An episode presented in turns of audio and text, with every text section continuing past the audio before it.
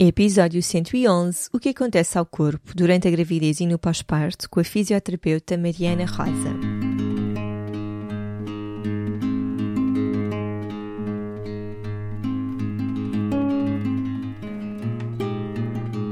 Olá, eu sou a Cláudia e este é o Oficina Podcast. Todas as semanas trago-te um convidado a uma reflexão que te vão ajudar a viver de uma forma mais simples, feliz e consciente. No Oficina não existem verdades absolutas e aqui tudo é uma descoberta.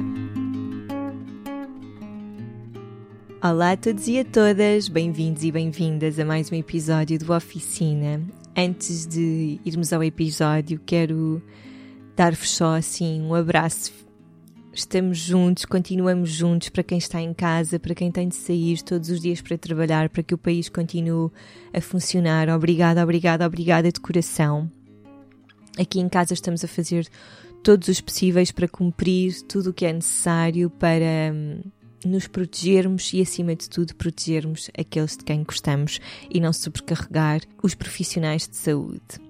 Esta semana trago-vos uma mulher muito especial, a Mariana Rosa, e que teve um papel super importante no meu pós-parto, a Mariana e toda a equipa do Aquamãe. Eu nunca falei muito em detalhe aqui sobre isso, já fui dizendo umas coisas aqui e ali, mas gostava de partilhar um bocadinho convosco o que é que aconteceu comigo, principalmente no meu pós-parto, para que vocês percebam a importância de nós estarmos informadas e de nos cuidarmos. Eu só no, no pós-parto é que percebi isso, porque eu vivi a gravidez toda a abraçar tudo aquilo que estava a sentir e entenda-se falta de energia, inércia, vontade de comer muito e abracei tudo isso e estava super conectada com o meu bebê e de repente o Vicente nasceu e eu fiz uma cesariana, não é? Fizemos uma cesariana, estava com muito, muito peso a mais que ganhei sem razão nenhuma, faz parte, também aprendi com isso. E estava completamente debilitada fisicamente e isso refletiu-se muito na forma como eu cuidava do Vicente. Ele precisou, ele teve muitas cólicas ainda por cima e precisou muito de muitas horas de pele a pele connosco, muitas horas na maminha, muitas horas no pano, na bola de pilates e eu chegava ao final do dia cheia de dores nas costas, com muita vontade de chorar por causa desta dor nas costas, completamente estourada e sempre que não estava sozinha com ele, tinha de pedir a outras pessoas para pegarem nele, porque eu tinha tantas dores que não conseguia. E isto é muito difícil de gerir, porque a mãe quer cuidar e quer ter o bebê sempre perto, mas a verdade é que eu estava fisicamente muito debilitada e muito desconectada do meu corpo. Felizmente descobri o Aquamãe no Aquaman percebi que tinha uma diástase relativamente grande e que ia precisar de muito exercício para que ela fechasse. A Mariana já vai explicar o que é que é uma diástase, eu podia explicar, mas ela é profissional, certamente que vai explicar melhor do que eu. E quando eu cheguei lá, estava mesmo completamente desconectada do meu corpo. Parecia que eram coisas completamente independentes, a minha cabeça e o meu corpo. Eu sei que tive uma recuperação muito lenta, que não é assim para todas as mulheres, mas eu não estava nada à espera disto e não tinha, acima de tudo, as ferramentas emocionais para gerir esta frustração. Durante muitos meses estava triste por causa do meu corpo, que continuava super eh, volumoso, e eu via-me ao espelho e não me identificava nada com aquilo que via. Durante muitos meses recusei-me a comprar roupa porque achava que que estes quilos iam desaparecer do dia para a noite e agora, nove meses depois, ainda tenho aqui muitos desses quilos, mas não tem nada a ver a forma como eu estou a gerir isto, porque já tenho muito mais energia, já estou muito mais conectada com o meu corpo e isso reflete-se em tudo, reflete-se na minha capacidade e energia para cuidar do Vicente, reflete-se em como eu me sinto enquanto mulher e, em, e como isso me está a trazer muita confiança no meu corpo e confiança no corpo que tenho hoje, que tenho hoje, que é um corpo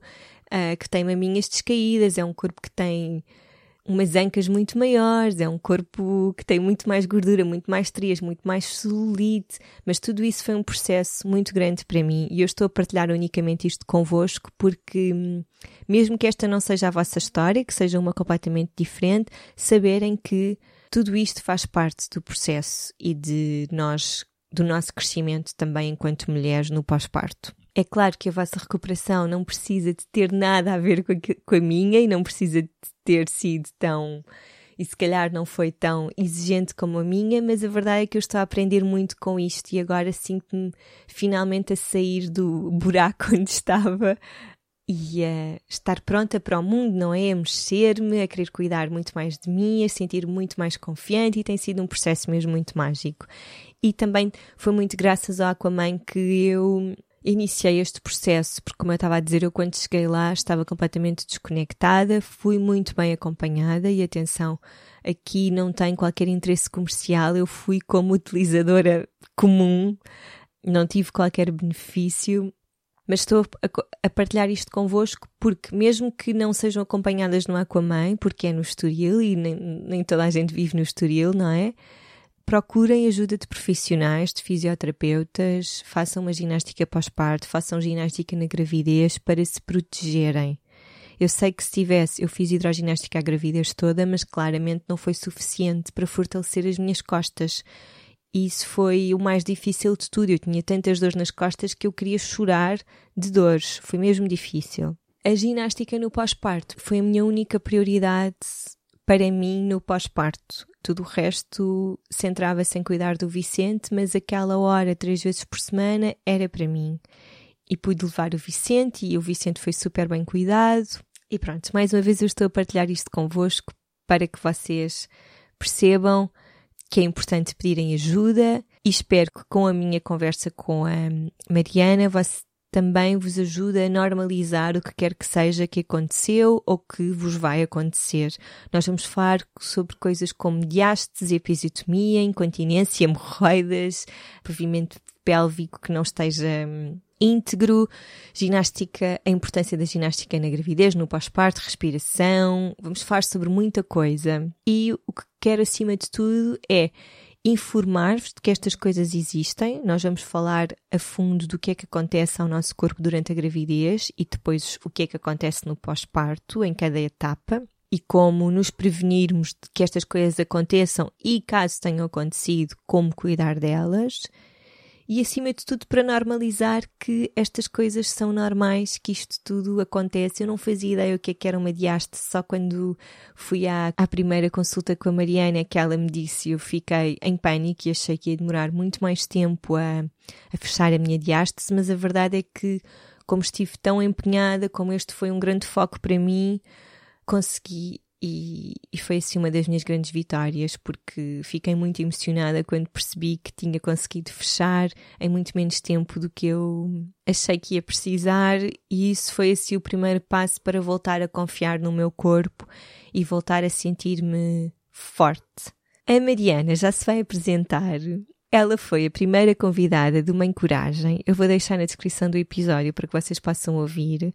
O Mãe Coragem é um segmento que sai à quinta-feira e que pretende, de uma forma muito simples, leve e descontraída, partilhar episódios, histórias divertidas que tenham acontecido nas vossas vidas de mães e de pais em momentos em que se tenham sentido cheios de coragem e em momentos em que se tenham sentido uma mãe ou um pai de merda. Antes de irmos à nossa conversa, quero só dizer que finalmente criei uma conta no Slack. Acho que foi assim a proposta mais dada quando vos falei que um dos meus grandes objetivos para esta temporada era estreitar ainda mais os nossos laços e criar uma comunidade onde pudéssemos trocar ideias acerca dos episódios, coisas que tínhamos sentido, aprendido.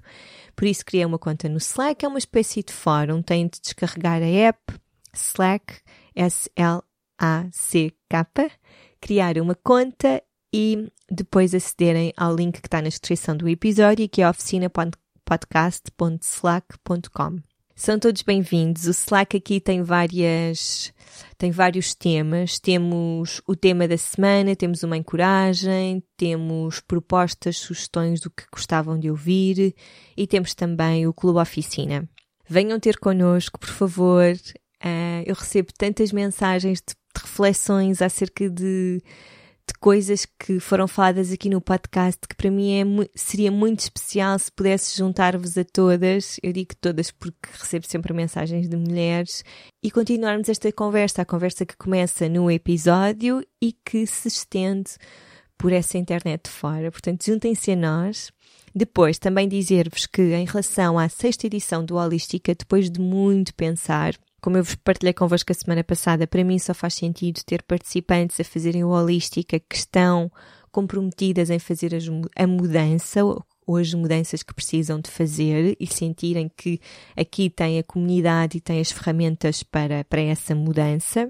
E portanto eu estava super indecisa se este seria um momento certo para avançar com a sexta edição ou não.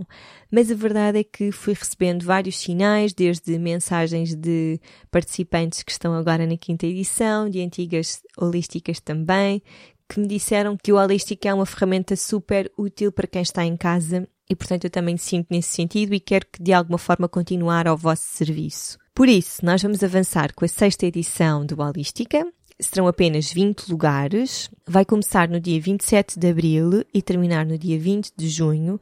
E o que nós vamos fazer aqui é manter o preço original para quem pode pagar o preço original e fazer um preço mais reduzido para quem só pode pagar esse valor. Não interessa aqui quem paga o quê, vai receber mesmo os mesmos conteúdos, mas para mim fazia sentido também ajustar-me a esta realidade, não é? E que é toda a incerteza financeira que estamos a passar neste momento. Qualquer que seja a modalidade de pagamento, a, a total ou a com desconto, podem pagar sempre em três vezes, em três mensalidades, em três meses. Só para quem não sabe o que é o Holística, muito rapidamente, é um programa de oito semanas online, portanto podem fazer em qualquer parte do mundo, que junta várias ferramentas que vos vão ajudar a mudar o vosso estilo de vida de uma forma holística, por isso é que o programa tem este nome.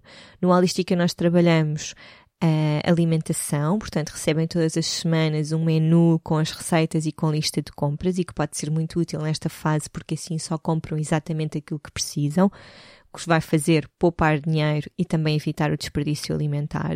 Nós cá em casa temos-nos guiado muito com os menus do Holística para também evitar hum, no supermercado trazermos coisas para casa que não precisamos. Depois, meditações. Aqui a ideia para quem não, não medita, começar a, a ter uma prática de meditação ativa nestas oito semanas e que também pode ser muito bom nesta fase, porque a meditação traz-nos centramento, traz-nos calma, apazigua os nossos pensamentos. Depois, mindful eating, sempre comermos de uma forma intuitiva é a chave para termos uma relação livre com a comida para mim é a base de tudo no que diz respeito a mudanças alimentares. Depois também temos exercício físico. Confesso que o treino do Holística está a ser assim o meu maior aliado nisto de estar sempre em casa, porque hum, como é um treino de oito semanas e o treino vai, a estrutura é a mesma, mas é um treino de força de cardio e relaxamento, mas vai aumentando a dificuldade à medida que as semanas avançam e portanto eu agora também tenho andado a fazer o treino e tenho andado a, hum, a intensificar cada vez mais o treino e tem sido mesmo útil. Eu tenho feito todos os dias porque, como não saímos de casa para fazer caminhadas ligeiras, é uma forma de também deitar cá para fora toda a energia estagnada do dia.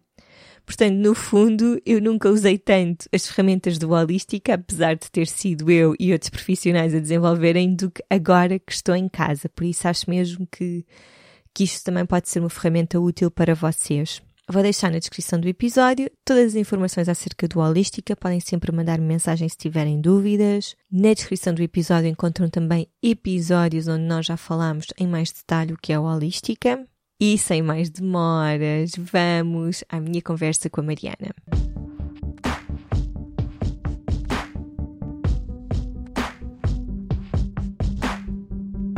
Olá, Mariana, seja muito bem-vinda à oficina. É uma alegria enorme, enorme, enorme ter-te aqui. Queres começar por te apresentar? Olá, Cláudia, obrigada pelo convite. Senti muito lisonjeada por me teres convidado também. E, então, eu sou a Mariana Rosa, sou, sou fisioterapeuta, sou mãe de duas, rapazes, portanto sou, sou amada por três homens, é espetacular. E eu acabei o meu curso de fisioterapia com a plena noção que não queria ser fisioterapeuta. Achava que não ia ser eh, eficaz a tratar pessoas, porque na altura o modelo estava muito focado para a reabilitação, não tanto para também a, para a prevenção. E caiu-me um convite para ir para uma piscina e eu achei isto é, deve ser bem mais divertido do que estar numa clínica o dia todo. Eu comecei a trabalhar com doentes crónicos, com doentes reumatológicos e mais tarde começaram a vir grávidas e eu fui daquelas pessoas que passei os quatro anos da licenciatura a fugir da pediatria, da saúde da mulher. Eu nunca fiz um estágio com, nesta área. achava, não tinha nada instinto maternal, portanto o meu percurso até agora foi um bocado inverso ao da maioria das pessoas que trabalham nesta área. E eu acho que a falta de instinto também tinha um pouco a ver com o meu síndrome Peter Pan, porque eu também não queria crescer quando era criança, então acho que virar mulher é assim um avanço muito grande. Ou mulher não, mãe, mãe. E então, quando eu recebi a grávida, entrei em pânico e achei, bem, eu uh, não há cá mais ninguém para, para ajudar, eu vou ter que ir fazer formação. E então inscrevi-me zero motivada no mestrado em saúde da mulher, zero motivada. Mas comecei a, ler e comecei, houve um dia que li uma frase que dizia que hum, o bebê já era muito sensível ao ambiente intrauterino. E eu pensei, uau, eu consigo influenciar a vida de alguém desde o início. E aquilo fez ali um clique e eu comecei a, a, tentar perceber de que forma é que eu podia ajudar as grávidas a tornarem aquela altura das suas vidas que era muito associada a desconforto e a dor e, e a mal-estar numa coisa mais agradável, uma experiência mais positiva. Só que a formação que há para profissionais de saúde é muito focada nos desconfortos e, no, e, na, e na patologia e, na, e em resolver coisas que, que, a, que a gravidez traz. E faltava mais alguma coisa. E então nós, eu criei o programa Aquamãe porque, na verdade, porque fui despedida e tive que criar uma necessidade de um, de, um, de um produto que houvesse, um serviço que houvesse, que na altura, há uns oito anos atrás, ouvia a oferta de atividade física, muito para aquelas mães que queriam fazer atividade física, aquelas grávidas, ou então uma coisa mais mais shanti, mais de yoga, uhum. meditação, mas coisas muito, muito, muito raras. Havia programa, muito poucos programas uh, específicos para, para esta fase. Mas o que havia era tudo muito extremo. E eu comecei o, o programa só com exercício físico, adaptado à gravidez, muito focado no exercício físico. Isto já não nessa piscina? Não, isto no, no, no Estoril. Uhum. Já no Estoril. Uh, o programa Aquaman era só com exercício físico na água e começaram também. Uh, a história já tem oito anos, portanto há aqui algumas, algumas fases que se misturam, mas começaram a, a sentir necessidade de também fazer algo fora d'água, porque o nosso corpo também vive fora d'água e porque é um trabalho importante para complementar com o trabalho na água e comecei a sentir necessidade de, também de estar com elas fora d'água. E depois delas ter os bebês, começaram a procurar-me para fazer fisioterapia pós-parto, fazer algo que fosse dirigido à mãe e ao bebê, portanto, algo onde, onde elas pudessem sentir-se confortáveis, uhum. um espaço onde elas pudessem levar o bebê e pudessem continuar a sua vida e viver esta fase mais eh, sem aquela culpa de deixar o bebê ou sem, ou sem, sem essa separação. E depois foram, foi crescendo e eu nunca parei de estudar desde essa altura. Fui fazendo, fui, tirei o curso de conselheira de aleitamento materno, depois tornei-me instrutora de massagem infantil, fui acrescentando pecinhas ao puzzle e depois pessoas à equipa que também fazem diferença. Pessoas são fisioterapeutas? Sim, fisioterapeutas, osteopata, uma consultora em lactação. Temos a parte também da dermostética e, e temos a, as, as massagens para grávidas. E portanto o meu percurso não foi nada planeado até, até agora, o que pronto, não, não, não me dá muito mérito, mas tem aparecido sempre por resposta a uma necessidade que surge. Não, não foi um sonho criado por mim, não foi nada que eu, que eu tivesse planeado. Foi sempre alguém que me disse preciso disto e eu na semana a seguir ou no mês a seguir tinha criado qualquer coisa para resolver esse problema. E depois tenho colegas por trás que me dizem e se nós. e, e, nos vão lançando bichinhos e nos vão também empurrando para a frente, sim. Mas agora és super apaixonada pelo que fazes, sim, não há sim, dúvida sim, nenhuma. Sim, um dia cheguei ao pé do meu chefe e disse-me: mesmo que um dia vocês não me paguem, eu venho trabalhar. Foi a pior coisa que eu, que eu se calhar podia ter dito, mas, mas, mas sim, mas sou. E, e é uma coisa, o estudo que eu estou que eu, eu sempre a ler sobre esta área eu estudo muito esta área, mas é uma coisa por prazer. E foi, é a primeira vez na vida que eu estou a estudar por prazer. E é fantástico. Eu pensei assim: se houvesse um curso logo sobre isto, eu iria estudar de uma forma muito mais motivada e muito mais apaixonada. Eu leio tudo que, tudo que vem, que surge, eu, eu apaixono-me, sim. É espetacular. Sim, é. Eu também só, só descobri o que é estudar com prazer aos 28 anos e eu, onde é que eu andei este tempo todo? É uma diferença enorme, sim, não é? Sim, sim. Ok, então depois criaste o Aquaman, não é? Sim. Que é um apoio espetacular e eu queria muito que viesse aqui ao podcast para falarmos sobre o que é que acontece ao nosso corpo na gravidez e no pós-parto, porque a verdade é que se calhar na gravidez acho que nós até temos uma noção de todas as transformações, mas no pós-parto acho que se fala menos do que o que se fala na gravidez e depois também depende do parto que a própria mulher teve e isso depois estamos numa fase tão sensível que todas estas mudanças nos desalinham, destruturam, Sim, não sim, é? Eu lembro-me quando cheguei ao Aquaman, eu estava, eu nem sabia de quem eu era, tu dizias vamos para a esquerda, eu ia para a direita, eu estava completamente desconectada do meu Sim, corpo e se não tivessem sido vocês, eu não sei onde é que estava agora, sinceramente. Não, não. O, o mérito é sempre da mulher, não é? Nós estamos sempre na sombra a enaltecer as conquistas que ela faz, porque se não fosses tu a acordar de manhã e dizer não, eu vou ter que fazer alguma coisa e a dirigir-te, portanto, não, não, não, também não, não chegavas até este ponto. Mas de facto há um grande silêncio acerca da, da vulnerabilidade física que o pós-parto traz, porque há lesão e há, e há trauma, e também há um silêncio em relação ao cuidado da, da mulher. é? Nós, há, há muita literatura e muitas listas e, muitas, e muitos workshops de como cuidar do bebê, mas há muito pouca informação de como é que a mãe vai cuidar dela, estando constantemente também a cuidar do bebê 24 horas. E, portanto, a, gravidez traz, de facto, nove meses de, de um- de uma lenta transformação, mas no dia do parto, de repente, a mãe fica sem o bebê na barriga e, de repente, o centro de gravidade muda, o eixo, o eixo também muda e a mãe não, não- já, não, já não sabe, vai precisar de tempo para voltar a ter alguma noção de corpo e de ficar confortável com isso. E depois, a, a dor também faz parte do pós-parto. E o, o, o silêncio que há em relação ao pós-parto imediato faz que, com que a mulher se sinta que por ter dor está a falhar em algo ou, ou- ou que não está a ser normal para ela. E portanto o corpo é sábio, o corpo sabe dar à luz, o corpo sabe parir, o bebê também sabe nascer, mas a dor faz parte e a laceração faz parte. E alguns traumas na, na pelvis também fazem parte do pós-parto. Uhum. E é preciso dizer às mulheres que faz, que faz parte e que e as hemorroidas também fazem parte e que, hum, e que é um pacote conjunto do, do- Nós já vamos assim mais em específico, mas vivemos neste modelo que nos gabamos por ter recuperado rápido.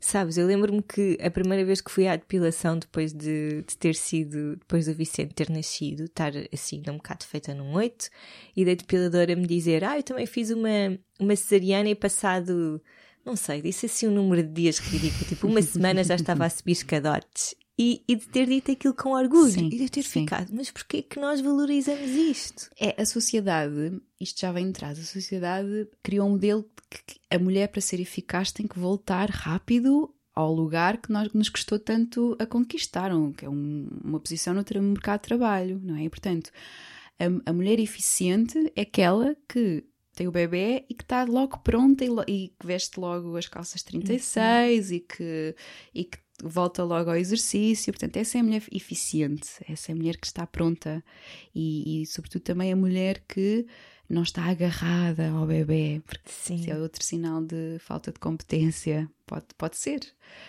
Há uma frase que, que eu li há uns anos e que agora me faz mais sentido, que é ah, da Isha Oaks. Ela diz que os primeiros 42 dias após o parto formam o palco para os próximos 42 anos.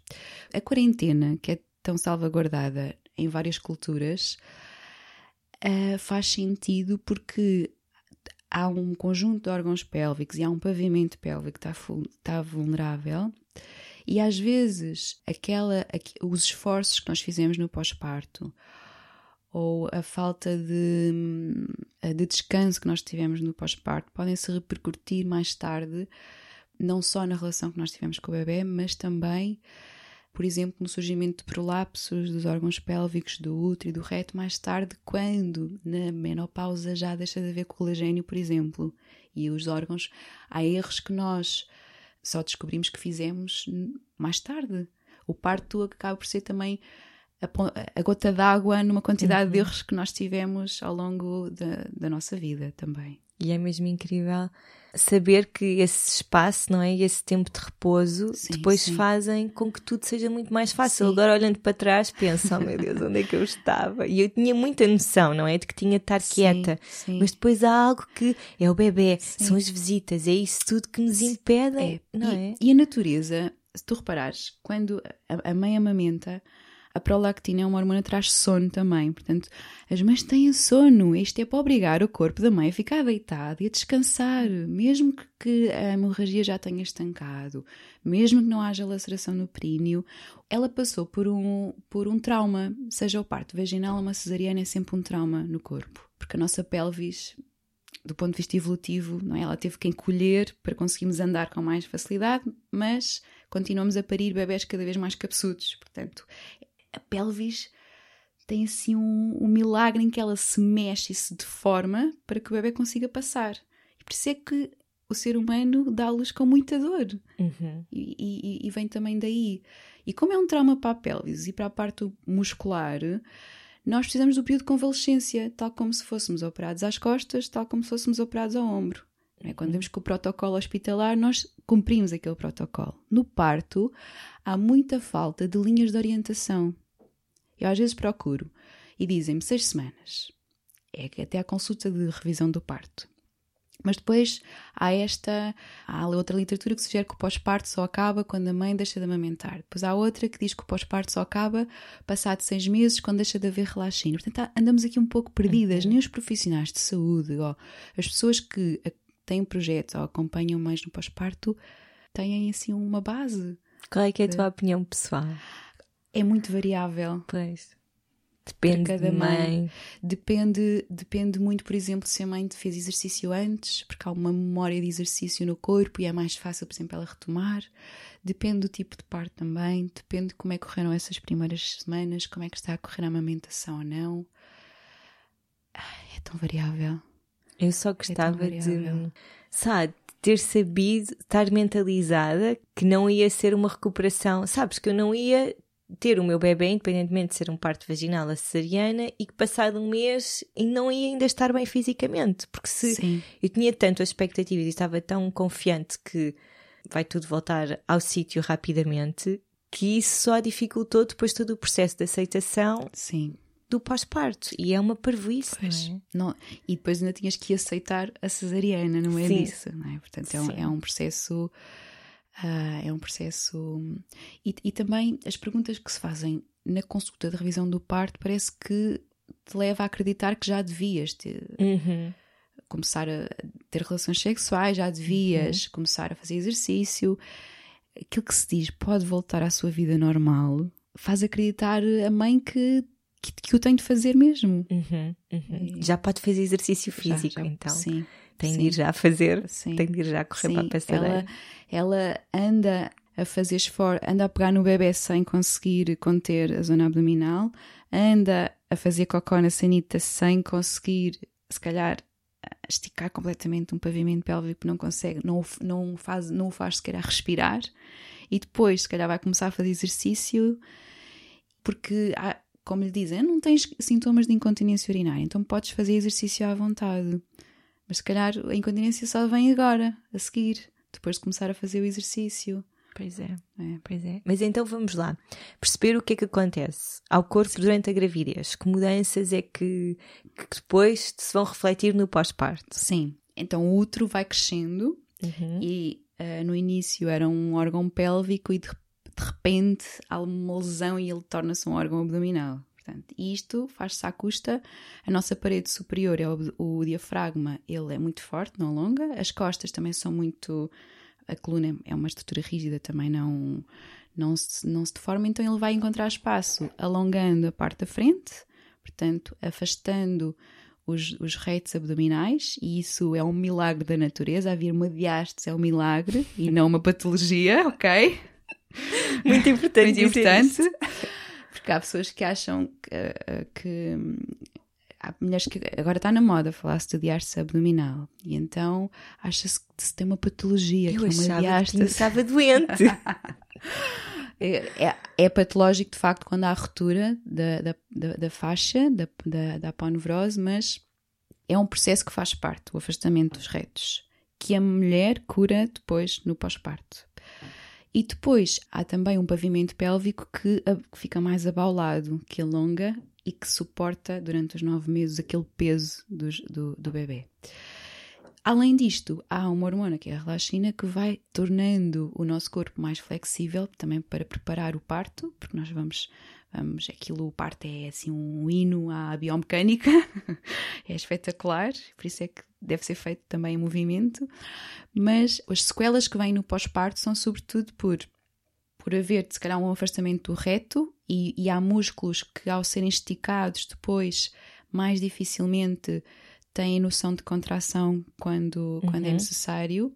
As dores de costas podem vir também por, por falta de estabilização da zona ah, do tronco e também por desalinhamento do eixo, porque nós, o nosso eixo de gravidade avança e por isso é que os, pé- os pés crescem, Cláudia. Ah, também. E, Cresce em comprimento. em comprimento. Sim, porque para não nos desequilibrarmos Pois, também para a claro. frente. e há alguns traumas na, no pós-parto associados à gravidez também pela relaxina, porque toda a parte pélvica torna-se mais instável. Uhum. Aquelas mães que dizem, parece que eu estou toda desengonçada. Não, e, e há a noção de corpo também que não se tem. E também associada à dor. Porque nós temos um mecanismo de defesa de quando temos dor, inibimos a ação muscular daquela zona ou então ficamos muito mais tensa em espasmo. E, por exemplo, um, um pavimento pélvico que teve dor ou que teve um parto muito abrupto, por exemplo, vai, vai reagir com hi- hiperatividade e vai tornar-se muito mais com muito mais espasmo, não vai e portanto quando é preciso ele contrair, quando espirramos, quando, quando tossimos, ele não vai conseguir porque já, Já já está. está cansado. Sim, portanto aquela aquela dica de façam kegels no pós-parto pode estar ainda a dar a- a contribuir para fadigar ainda mais este músculo. Portanto, é, é, é tão importante primeiro ter noção dessa parte do nosso corpo, saber ter propriocepção, saber relaxar para depois conseguir saber também contrair e não façam Uhum. kegels, façam kegels, façam kegels, até porque nos kegels nós trabalhamos a parte da oclusão e estes músculos, este conjunto de músculos faz não só oclusão, como sustentação e como amortização também de forças. E como é que nós podemos, durante a gravidez, prevenir algumas destas coisas? Se é que é possível prevenir. Sim, sim. hum, o exercício ah, focalizado, por exemplo, na respiração abdominal, vai nos dar alguma, alguma ah, noção de contenção do, da barriga e do, e do quanto mais alinhado tiver o nosso bebê com o nosso eixo, menos os retos afastam, menos a barriga vem tão para fora, menos a coluna sofre esta projeção também do, do eixo, eh, menos dor vamos ter nas costas. Portanto, um, um músculo transverso, que é a nossa cinta abdominal natural, não é uma cinta que precisamos de usar, pode ser trabalhada no- na gravidez. E se calhar vais-me perguntar em relação ao, ao, ao períneo, como é que nós Uhum. podemos prevenir? Porque agora está, também está na moda a massagem no períneo. Pois está. Então as pessoas vão ao spa fazer massagens ao períneo. Ah, é? Sim. Ou seja, há, há mulheres a pedir ou, ou leram qualquer coisa ou até as aconselharam hum, a procurar uma fisioterapeuta para lhe fazer massagem no períneo, porque assim não iam lacerar. Ou, e assim não era preciso corte. Porque há muito medo do corte e da laceração daquela zona tão privada do nosso corpo. E, e quando nós recebemos este tipo de mulheres, também é preciso perceber quais são as motivações que estão por trás. É mesmo isso, a necessidade de controle sobre algo.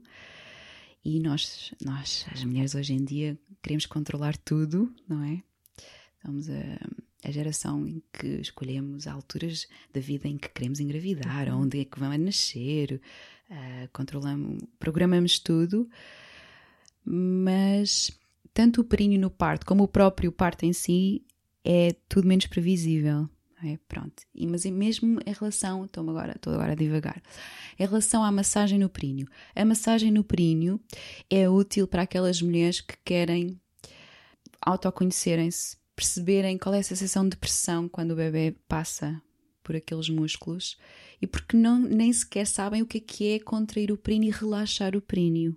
Okay. E a maioria das mulheres que eu tenho avaliado na, na, na fisioterapia pélvica têm um, um períneo hipertónico.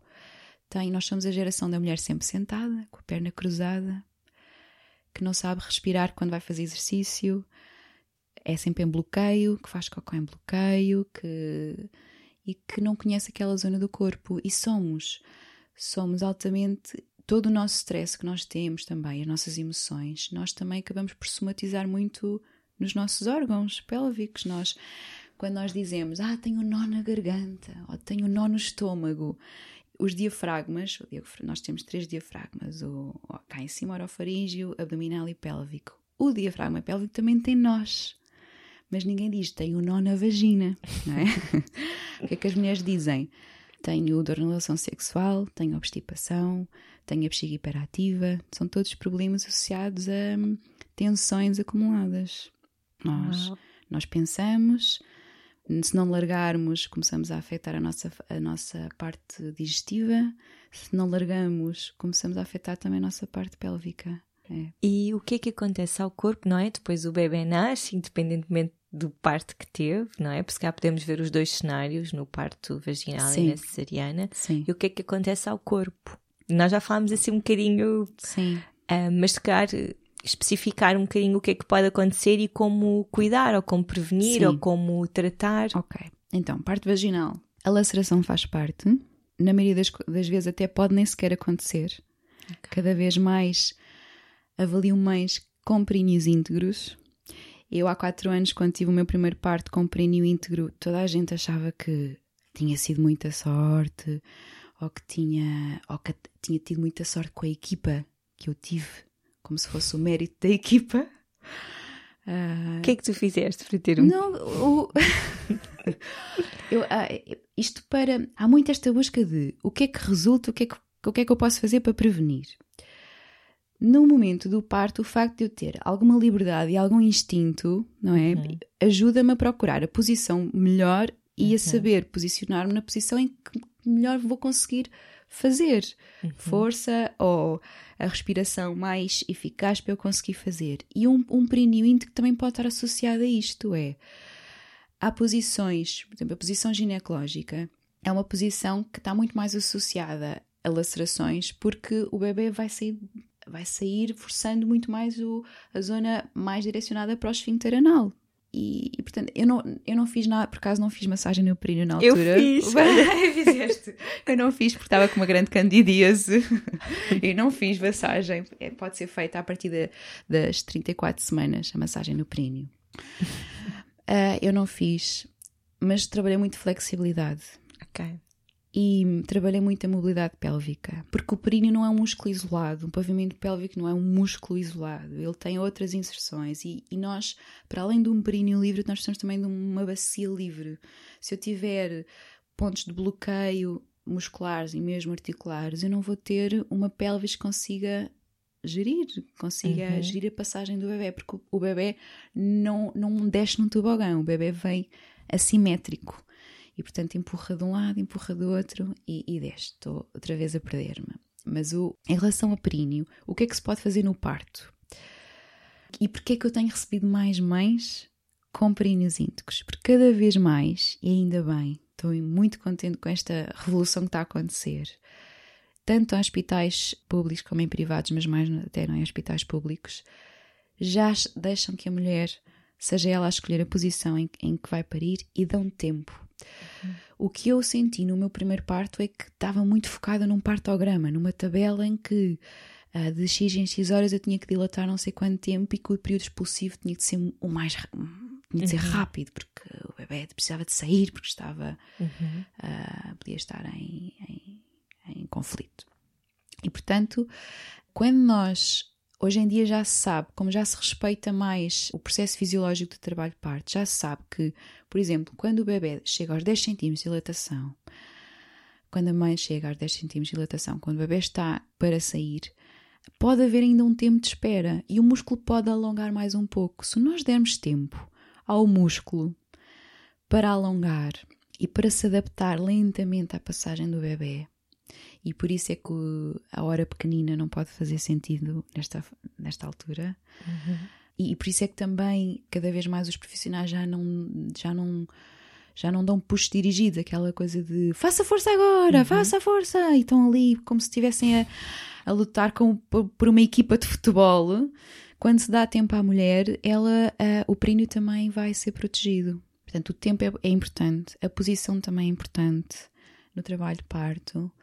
Há alguma literatura que começa a, hum, a falar sobre compressas úmidas uhum. ou sobre a própria massagem do períneo ou a contenção das mãos da uhum. enfermeira. Não, Quentinho, não é? Calor. Sim, e, e, e protege a parte, okay, ou seja, ajuda exato. que a cabeça não saia de repente. Na altura foi como aconteceu. Eu tive uma enfermeira espetacular que me conteve na altura o períneo. Mas imagina uma mulher que está naquela, que está numa posição que ela preferiu e que está e que está uh, no momento dela, se eu tiver também um, um, profissional de saúde que interrompa aquilo, também tem que uhum. uh, também tem que pensar nisso e tem que e, e é importante uh, cada vez mais haverem profissionais de saúde que consigam perceber como é que está a mãe e o que é que a mãe precisa naquela altura. Mas no meu segundo parto, tenho que dizer isto, no meu segundo parto eu tive. Já foi num, num, num hospital privado, porque o hospital que eu escolhi, que eu achava que conseguia controlar alguma coisa, estava cheio. Portanto, ah. o único, o único, a única coisa que eu posso controlar, que eu achava que podia controlar no parto, que era o local do trabalho de parto, nem isso eu controlei. E, e foi uma coisa que soubeste no momento. Sim, eu cheguei ao hospital com a bolsa rota, Tristíssima, porque eu queria passar alguma parte do trabalho parte em casa e fazer expulsão depois, mais tarde, no hospital. Um, cheguei ao hospital, o hospital que eu escolhi, que já tinha discutido o meu, o meu plano de parte, já estava tudo alinhado, já conhecia algumas enfermeiras, estava super contente, tinha a certeza que ia correr bem. Chego lá, está cheio. E eles iam meter-me numa ambulância para me dirigir a um hospital de Lisboa que eu não queria mesmo ir. E portanto, esse foi o meu primeiro não, eu não vou, assim todos os papéis e não vou. E até cheguei ao, ao carro, cheguei ao carro ao meu marido e perguntei-lhe: a Póvoa de Varzim é muito longe? Com a bolsa rota, já em trabalho parto. E ele disse: Não, Maria, nós não vamos à Póvoa de Varzim agora. Ele estava super nervoso também. E então. Um, há um dia atrás, tu, parece que as coisas acontecem por alguma razão. Há um dia atrás tinha falado com uma amiga que me tinha descrito o, parto mais bonito que eu alguma vez ouvi. Tinha sido naquela clínica privada.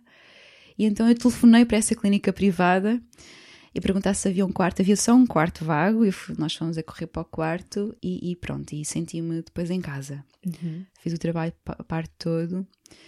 Só que nos hospitais privados, como a maioria deles, a expulsão é feita numa sala, outra sala. Portanto, eu ao mudar de ambiente, em pleno período expulsivo, mudei de ambiente e deixei de ter contrações. E houve uma médica, a obstetra, que eu não conhecia, mas que me disse que eu ia ter, precisar de me dar ocitocina. E eu disse, não... Ali em tudo ainda tive o discernimento de conseguir dizer que não. Ela amou e saiu da sala. Isto é uma história que eu não nem me lembro de algumas partes. Isto são, são coisas contadas pelo meu marido, com muito orgulho de mim, de, de eu ter conseguido dizer não. E quando ela voltou, quando eu realmente estava em, em, em, já com vontade de fazer força, voltou à sala e tinha eh, uma mesa cheia de tesouras preparadas. E eu disse: Não quero que me corte. E ela ficou mesmo sentada, se calhar um bocadinho chateada, e ficou à espera. Mas respeitou, e eu tive um parto vaginal, sem laceração, sem corte, e eu gostava mais que houvesse mais médicos também a esperar e a, e a assistir, a assistir com braços cruzados e uhum. não. A maior parte das mães que eu recebo no pós-parto, feito por médico, ou, parto feito pela mulher, mas assistido pelo médico, vem quase todas com uma história de intervenção, seja de forceps ou ventosas ou de corte, porque a carreira de, de, da especialidade da obstetrícia, não, eles não estão habituados a esperar, sentar-se uhum. e esperar. Uhum. E então intervêm, porque foram treinados para isso. Eles não, eles não assistem a partos fisiológicos, não, não, não estão. Sentar-se na cadeira, braços cruzados, é uma coisa que para eles não, não faz parte. E uma vez eu ouvi alguém, uma médica, dizer: isto, isto tem que ser como o nadador salvador na praia, não é? Nós só vamos salvar quando alguém se estiver a afogar. Uhum. Então, nós não vamos entrar na água e começar a tirar as pessoas todas da água e não deixar as pessoas também desfrutarem do mar. Isto fez-me sentido. Uhum. Faz todo e, sentido. E, e, os partos estão a mudar, e ainda bem.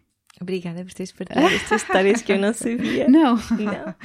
Um, então, ok, isso é o que. Mas podes cortar depois. Não. isso é o que acontece ao períneo durante Sim, o parto, não é? No pós-parto, pode haver laceração. Na laceração há ruptura de pele e de mucosa, pode haver também alguma ruptura de músculo, mas a maior parte das, das lacerações são de pele e de mucosa. Aquela ideia de que tu não quiseste ser cortada, mas arriscaste a, a, a rasgar até ao ânus, é uma ideia ainda muito incutida na nossa cultura. Quando as lacerações até ao ânus são 1% de todas as lacerações de partos não intervencionados. Okay. Ou seja, um parto que não tenha ventosa e fórceps. E, portanto, nós não vamos cortar 99 períneos para salvar um períneo. O corte faz sentido em alguns casos, quando se avalia a necessidade de prevenir uma laceração de facto muito abrupta, mas a OMS, por exemplo, recomenda que só em 10% é que eram necessários, quando nós temos taxas vergonhosas de 70% ou mais em Portugal de, de episiotomias. E eu vejo muitos, uh, avalio muito períneos que foram cortados que sem necessidade só porque para abreviar o trabalho de parto, sem uma causa, sem uma necessidade de, uhum. de, de, de, de, resolução pelo bem-estar do, do bebê, por exemplo. Uh, e o que é que se pode fazer? Então, há um corte, há uma cicatriz que precisa de ser, precisa de ser sarada e precisa de ser prevenida a infecção. Portanto, eu preciso de manter a cicatriz sempre seca e para isso tenho que renovar os pensos higiênicos com frequência. Pode haver também inchaço da vulva e edema e até hematoma e eu preciso de aplicar um frio que me vai dar algum conforto. Portanto, nos primeiros dois, três dias, aplicar frio protegido, porque, tem, porque é uma mucosa que, que, se houver muito frio pode queimar também, mas um frio protegido é um penso higiênico com uh, um gel da aloe vera ou, ou, com, ou com água ou com. Ou, agora há os chás também que nós podemos uhum. fazer uhum. para cicatrizar o períneo, nós podemos regar o penso com esse, esse chá e pôr no congelador e aplicar esse gelo. Esse frio vai me dar conforto e diminuir alguns sinais de inflamação.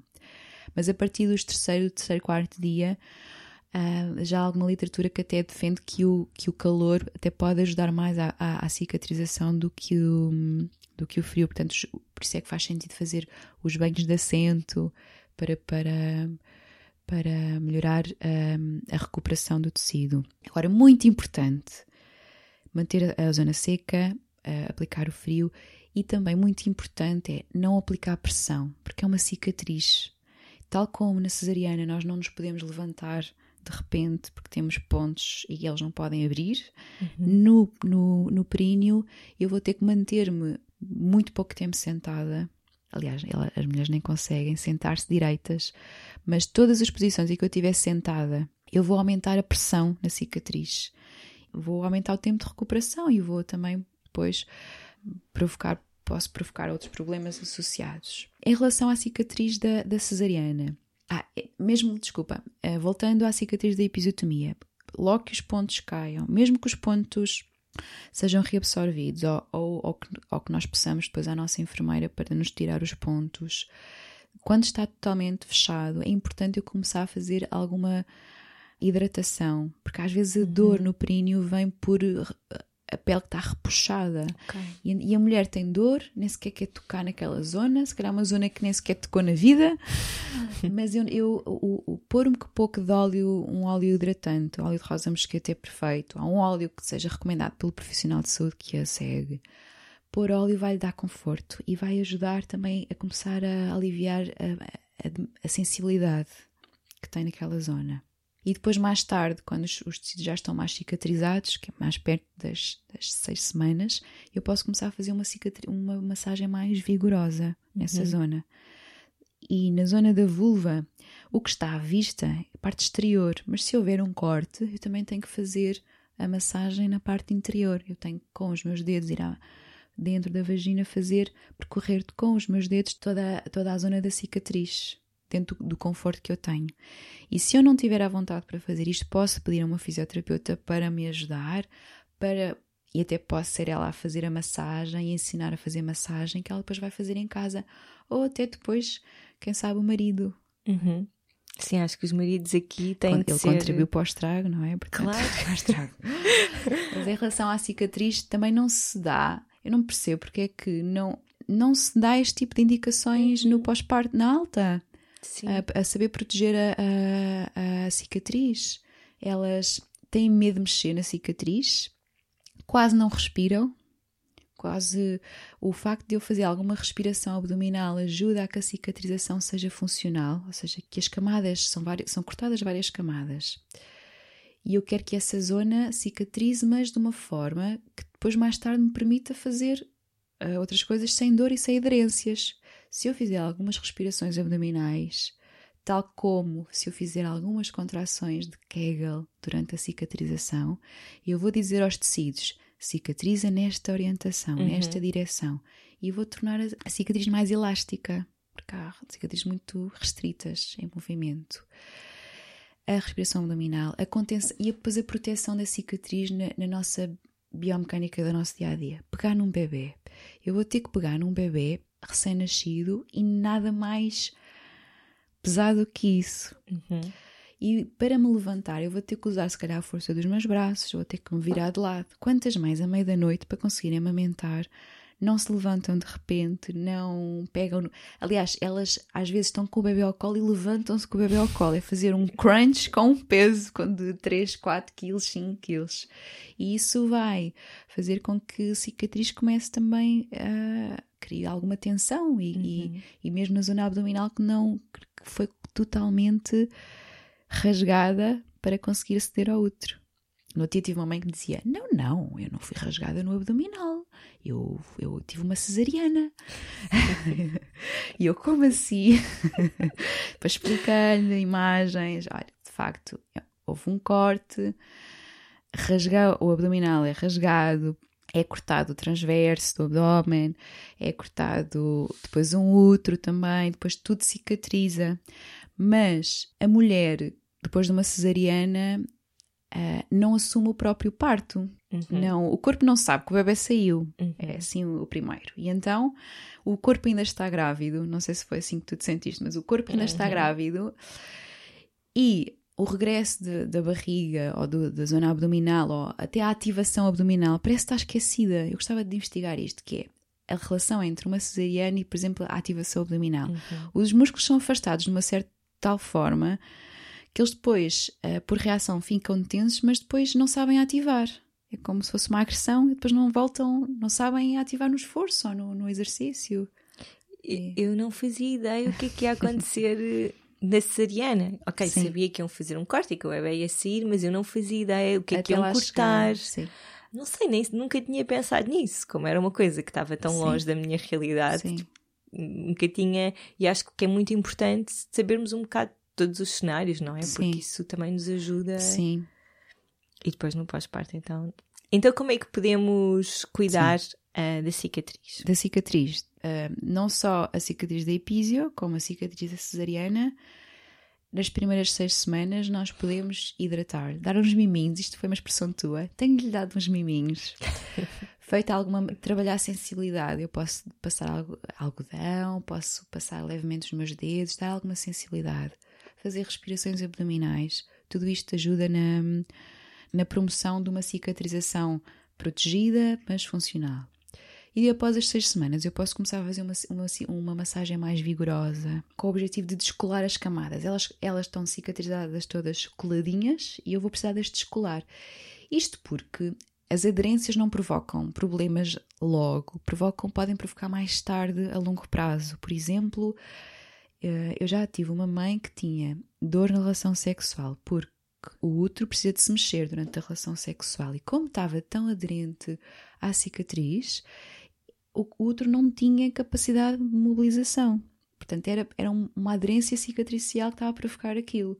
Ou uma bexiga que, por exemplo, não consegue esticar aquilo que, tudo que consegue. Portanto, as mulheres ficam com urgência urinária por causa de uma cicatriz.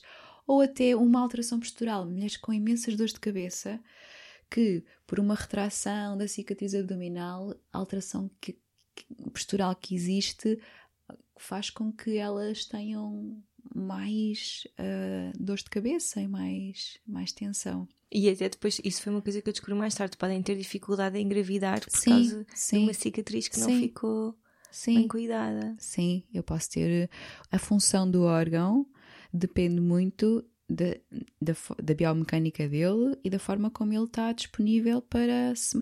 O útero não está lá suspenso, não é? Como uma.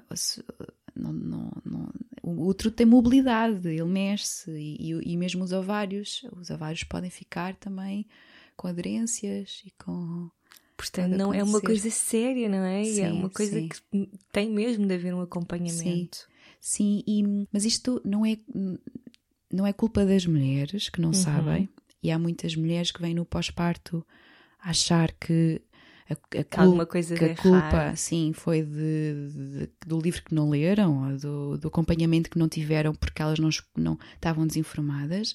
A culpa também tem a, tem a ver com o próprio sistema em si e com ainda há poucos fisioterapeutas por exemplo a trabalhar nesta área eu própria, a formação que eu fiz nesta área mais específica foi, foi durante este ano eu, eu trabalho há oito anos nesta área. E por isso, só agora é que se começam a relacionar todas estas questões e, e a encarar o pavimento pélvico também como um diafragma e até há pouco tempo não se sabia também que os próprios órgãos têm um tecido à volta, que é a faixa, que também tem que tem um, muita interferência na função do próprio órgão, nas aderências que tem e reage muito também por, por uh, às emoções e, à, e, ao stress que nós temos. Uhum. Por acaso é. foi muito interessante quando eu tive agora o torcicolo e foi feita massagem aqui na faixa, na zona do pescoço, e o terapeuta disse que aqui era a zona do corpo que guardava as memórias dos traumas do meu corpo. Então aquilo foi um bocado uma libertação. Ah, então é essa e a pelvis também. é Pronto, verdade, foi uma libertação das memórias do parto, sei lá. Foi uma dor tão profunda, não sei. Sim. Sim. Ah, engraçado. Agora, hemorroidas também é assim um assunto sim. super tabu. É preciso que as mulheres que as mulheres sabem evacuar, não é? Eu há bocado falei do, do, do nós, nós temos pavimentos pélvicos cada vez mais hipertónicos e a, a obstipação na gravidez vem não, também porque há falta de motilidade intestinal, porque nós, o intestino fica mais relaxado, fica todo coladinho às costas porque o bebê invade o espaço dele e porque há muitas mulheres também depois tomam suplementos de ferro e as hemorroidas também podem vir por compressão dos vasos naquela zona, é toda uma congestão, é? Uhum. Então, por falta de espaço, pode haver hemorroidal. E a maior parte das mulheres também evacua de uma forma errada. Se nós, e por isso é que cada vez mais nós aconselhamos que utilizem um banquinho na casa de banho, porque quando o joelho está acima da anca, quando nós estamos quase numa posição de cócoras na sanita, o pavimento pélvico está mais alongado. Uhum. Portanto, a, a porta de saída já está preparada. E, portanto, isto previne-se logo na gravidez, porque uma mulher obstipada na gravidez, ela vai ter mais probabilidade de ter hemorroidas no pós-parto, porque vai evacuar sempre com valsável, com, com bloqueios. Uhum. E isto pode-se ir reeducando durante a gravidez, também não só com a alimentação e com a ajuda de uma nutricionista que eu possa apoiar nessa, nessa fase. No pós-parto, a maior parte das mulheres que fica surpreendida foram aquelas mulheres que nunca tiveram obstipação e no pós-parto vem a obstipação porque a mulher está mais desidratada por estar a amamentar e não compensa, uhum. não bebe água, porque está mais sedentária, ela passa a maior parte do tempo ou deitada ou sentada, e nós sabemos o, como é que o intestino precisa de funcionar. Uhum. E pode haver também hemorroidas, porque uma mulher que durante uh, o parto fez força expulsiva com bloqueio, ela vai começar a fazer esse tipo de comportamento, vai reportar esse comportamento em todos os automatismos da vida dela, por exemplo, defecatório. Quando ela vai à casa de banho fazer cocó, ela vai fazer cocó em bloqueio. Quando o que devia acontecer era o nosso diafragma é uma alforreca que sobe e desce. O nosso pavimento pélvico também se comporta de igual forma. Uhum. Ele sobe e desce com o diafragma. Portanto, quando eu deito o ar fora, ele devia subir. Se eu faço bloqueio, eu vou empurrar toda a minha pressão para o meu pavimento pélvico e vou aumentar o risco de ter hemorroidas e de ter também um prolapso do, dos órgãos. É quando, uhum. o, por exemplo, o útero fica sem o sistema de sustentação e começa a aflorar. E cada vez há mais mulheres mais jovens a ter prolapsos, aquela sensação de bola na vagina, que é uma. E, e depois a correção, quando, depende do nível de prolapso, mas a correção, a, pode haver tratamento de fisioterapia, mas quando o prolapso é mais grave, só a correção cirúrgica é que, é que, é que o salva. E, portanto, a forma como se evacua no pós-parto é importante, não só na posição, eu, as mulheres beberem mais água no pós-parto, ter uma alimentação mais adequada, porque nós comemos aquilo que está à mão no uhum. pós-parto e se não estivermos preparadas, se calhar é só o a bolacha ou a lata uhum. de atum é a sobrevivência. Uhum. E também corrigir este automatismo de deitar o ar fora quando faço cocó. Mas há outra coisa muito importante que é a mulher prioriza, a mãe prioriza sempre o bem-estar do bebê. E então, ela até acorda com vontade de ir à casa de banho, que nós, o, o ser humano está preparado para acordar, fazer cocó, cobrir todas as suas necessidades básicas. Ela acorda, com vontade, mas o bebê chora e ela não vai fazer cocó, ela vai amamentar o bebê ou vai cuidar do bebê. E entretanto, o bebê bolsou, vai mudar de roupa, entretanto, volta a ter fome e então ela vai inibindo constantemente o desejo de evacuar. E essa inibição, o cocó vai, vai acumulando na ampola retal e vai aumentando a obstipação, porque as fezes vão secando não é? E é, vai ser muito mais difícil evacuar, portanto, vai, vai provocar também a probabilidade de haver mais hemorroidas. Okay. Adoro falar de cocó.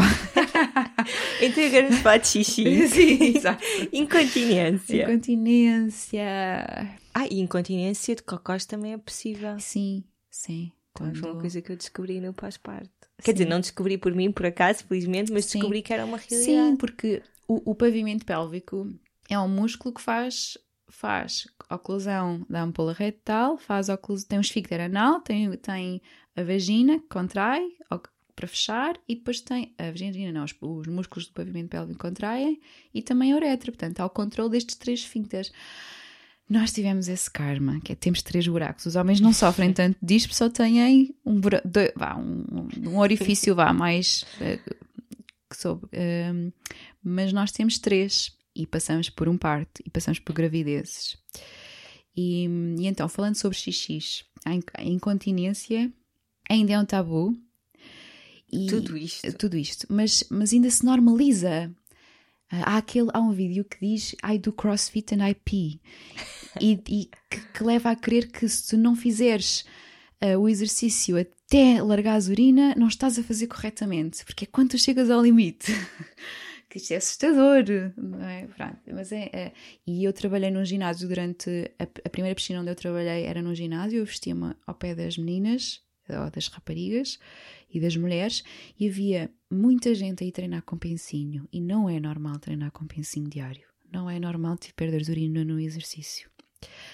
Pertence ao pós-parto imediato a incontinência, porque é, é normal nas primeiras semanas na, até o corpo recuperar, porque ainda há, há o inchaço da vulva, há a dor, há a cicatriz.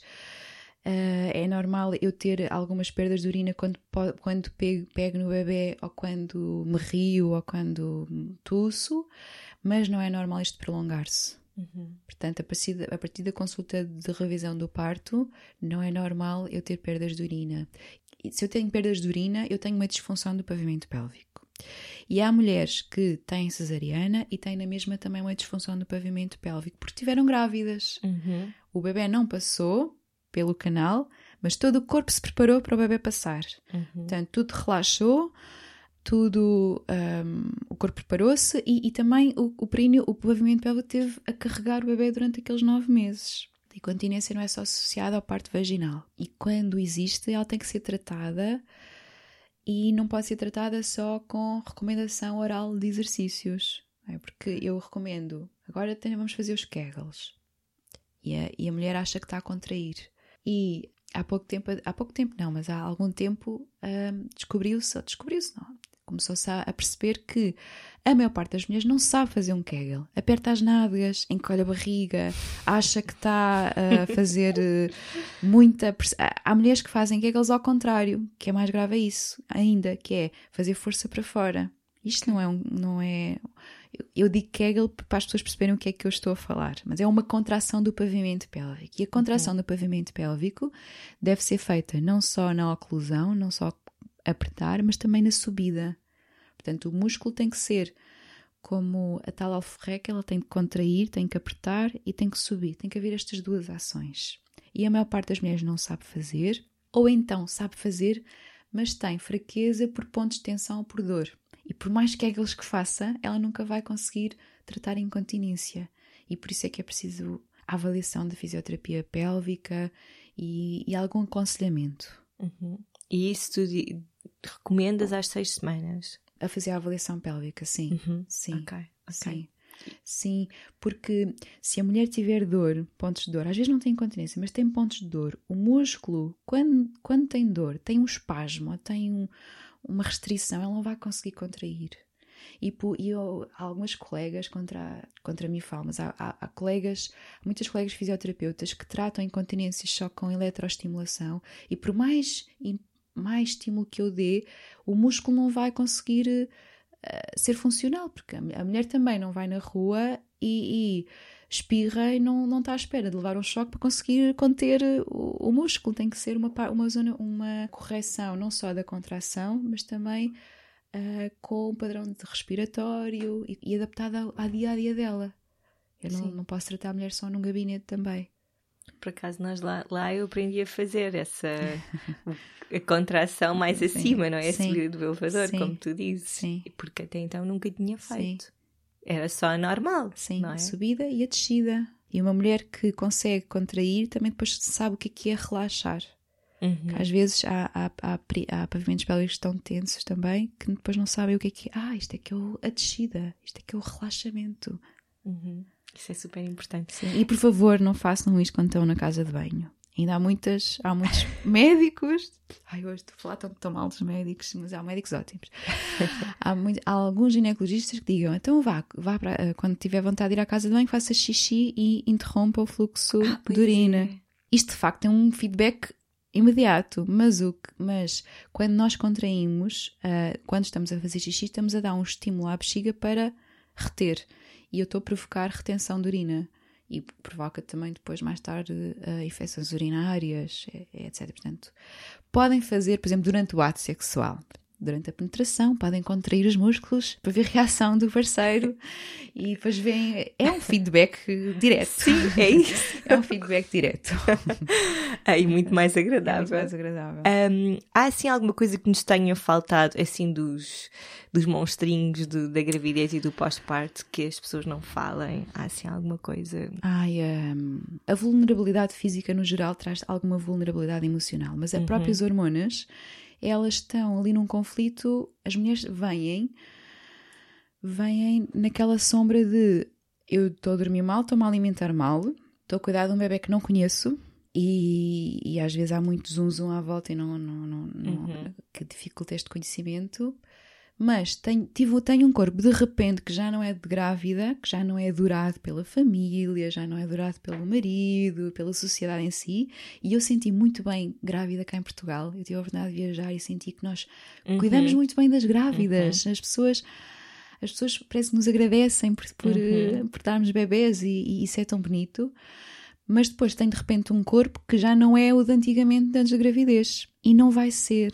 Uhum. Aquela ideia de que o corpo volta ao, ao antes e ainda há muitos slogans de quer voltar a vestir as suas calças uhum. de ganga, quer o corpo não volta, porque também tudo o resto não volta, a nossa claro. visão da vida não volta, o nosso coração também não volta, portanto, cresce e amplia-se uhum. e, e, e, é importante as mulheres aceitarem que o corpo do pós-parto já não vai ser igual ao, ao, anterior, mas até pode ser melhor.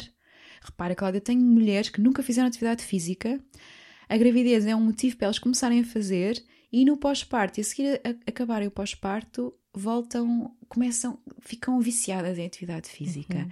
E porque a, o exercício físico e, o, e, e, no, e também o relaxamento dá-lhes hormonas de bem-estar e sentem-se bem com o, com o, corpo delas e melhora-lhes a autoestima, foi uma coisa que elas nunca tiveram antes. Isso é espetacular. Uau. Gostarem delas próprias e até gostarem mais delas próprias depois, porque nós falamos tanto de, de coisas más, as, as mães que não que nunca tiveram bebés vão achar que isto é horrível e que nós temos que falar nisto no pacote todo das coisas também boas que acontecem. Claro.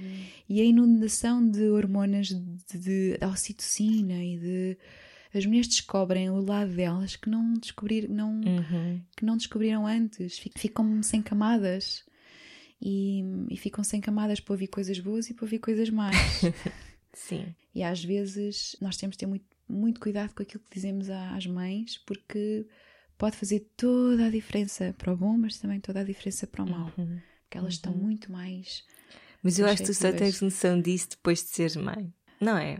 Eu pelo menos só tive Sim. noção disso Sim. depois de ser mãe. Assim, eu tornei mais empática e comecei a ouvir mais e a falar menos. Ainda, ainda hoje tenho alguma dificuldade, mas comecei a. Hum, a ouvi-las com outros olhos. É? Nós uhum. começamos a ouvi-las com uhum. outros olhos e a, e a, não julgar tanto e a não pôr tanto as nossas, aquilo que eu acredito, as minhas crenças, Sim.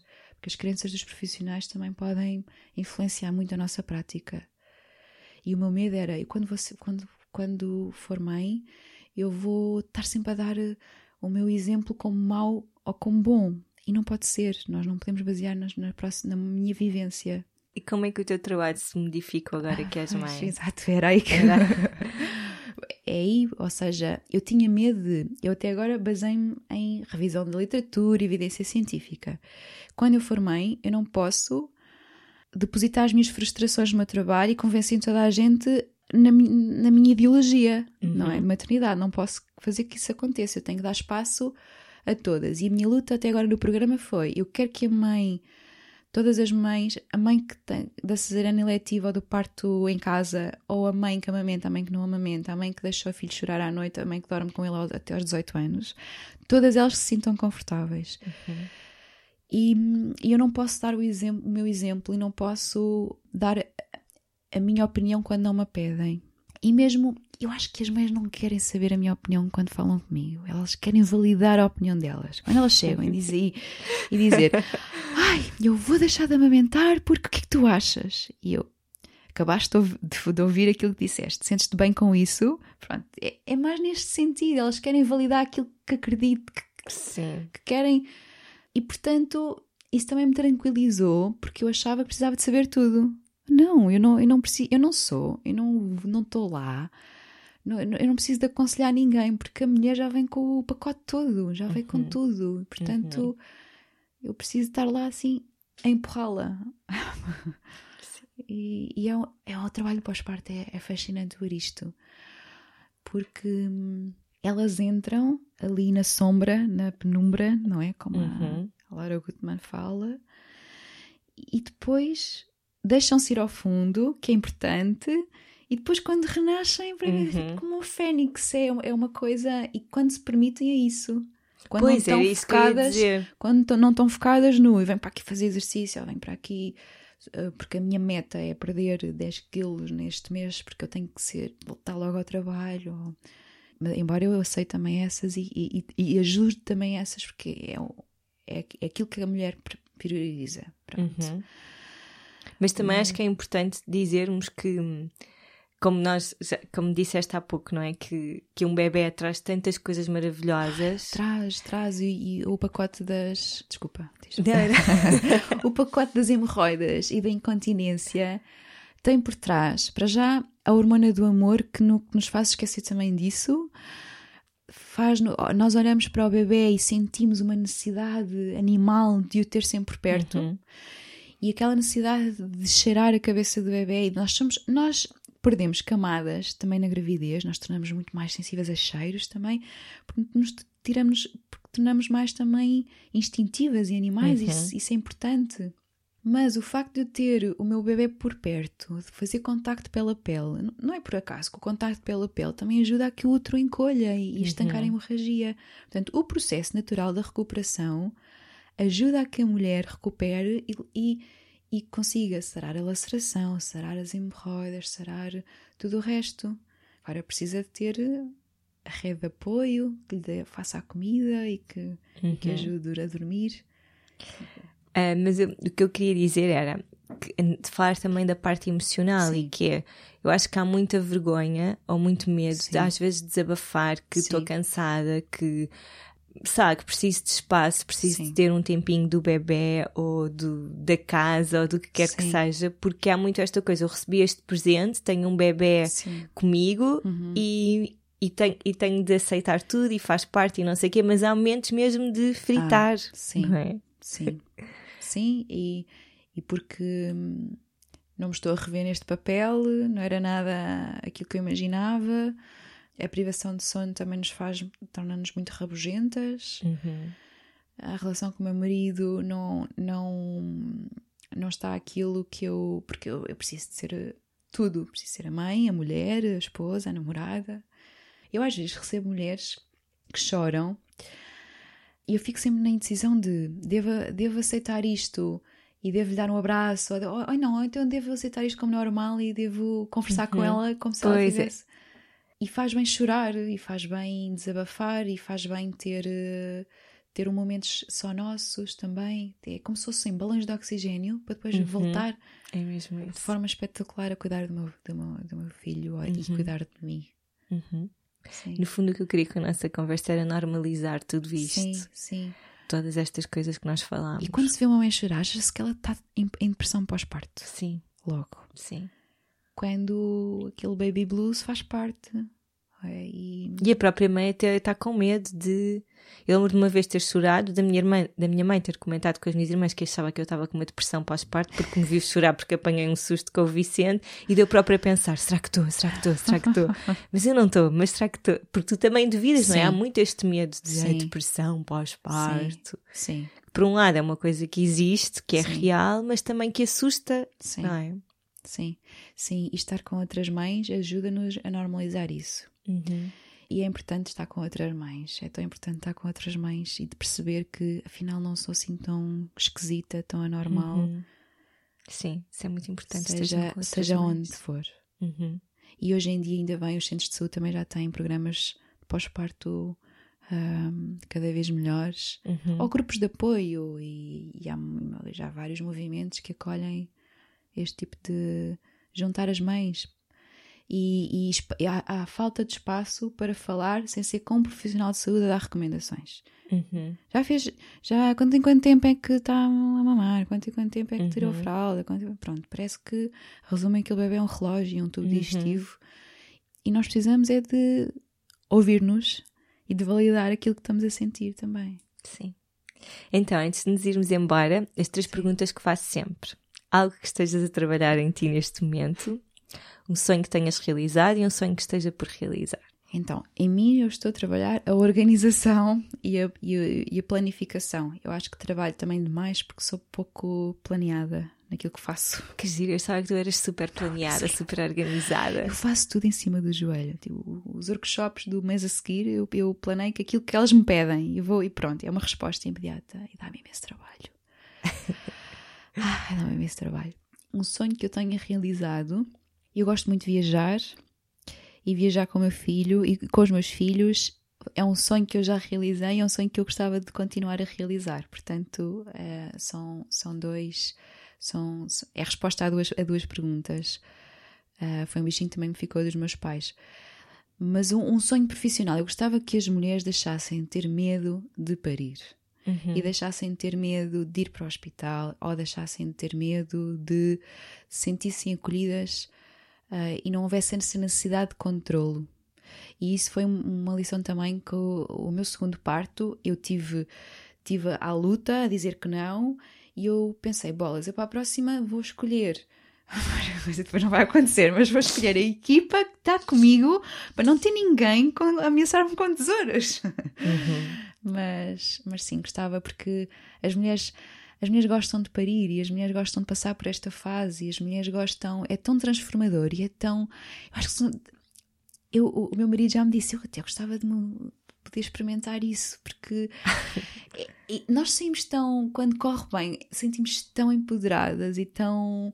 Eu parti de, do segundo parto, eu posso fazer tudo, eu posso, posso sentir-me muito mais Uh, confiante para a vida, não é? Sim, sim, sim. Eu própria sinto isso e tive um, uma cesariana. Sim, ainda bem. Ou seja, se eu sei eficaz a tratar, a formar uma criança e a tratar dela, bem, isto é o supra-sumo da evolução e do.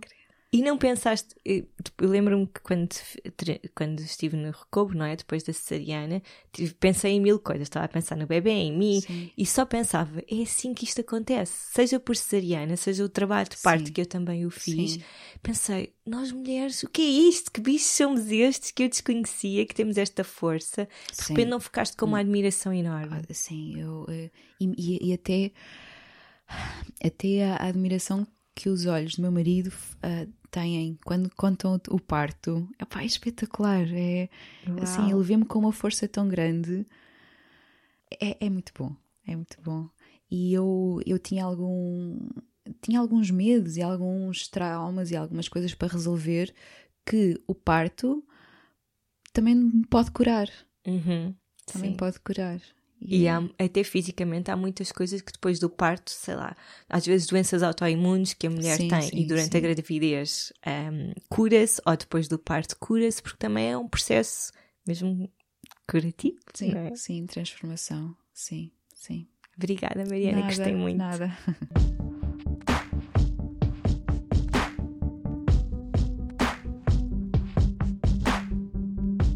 pronto, espero que tenham gostado, espero que a nossa conversa vos tenha sido útil, que tenham aprendido. Eu aperfartei-me de aprender com a nossa conversa e já conheço a Mariana há algum tempo. Obrigada, Mariana. Obrigada a toda a equipa do Aquamãe, à Felipe, à Vanessa, que cuidaram tão bem de mim. Já sabem, Procurem ter um Aquaman na vossa vida, mesmo que não seja o Aquaman, Aquaman. Procurem um espaço que vos vai acolher e em quem vocês podem confiar o vosso corpo que nesta fase está tão fragilizado. Espero encontrar-vos no Slack, não se esqueçam, juntem-se aqui à comunidade digital do Oficina para continuarmos a conversar sobre todos os temas que já falaram por aqui. Espero ver-vos por lá. Até para a semana, um dia cheio de sala interior.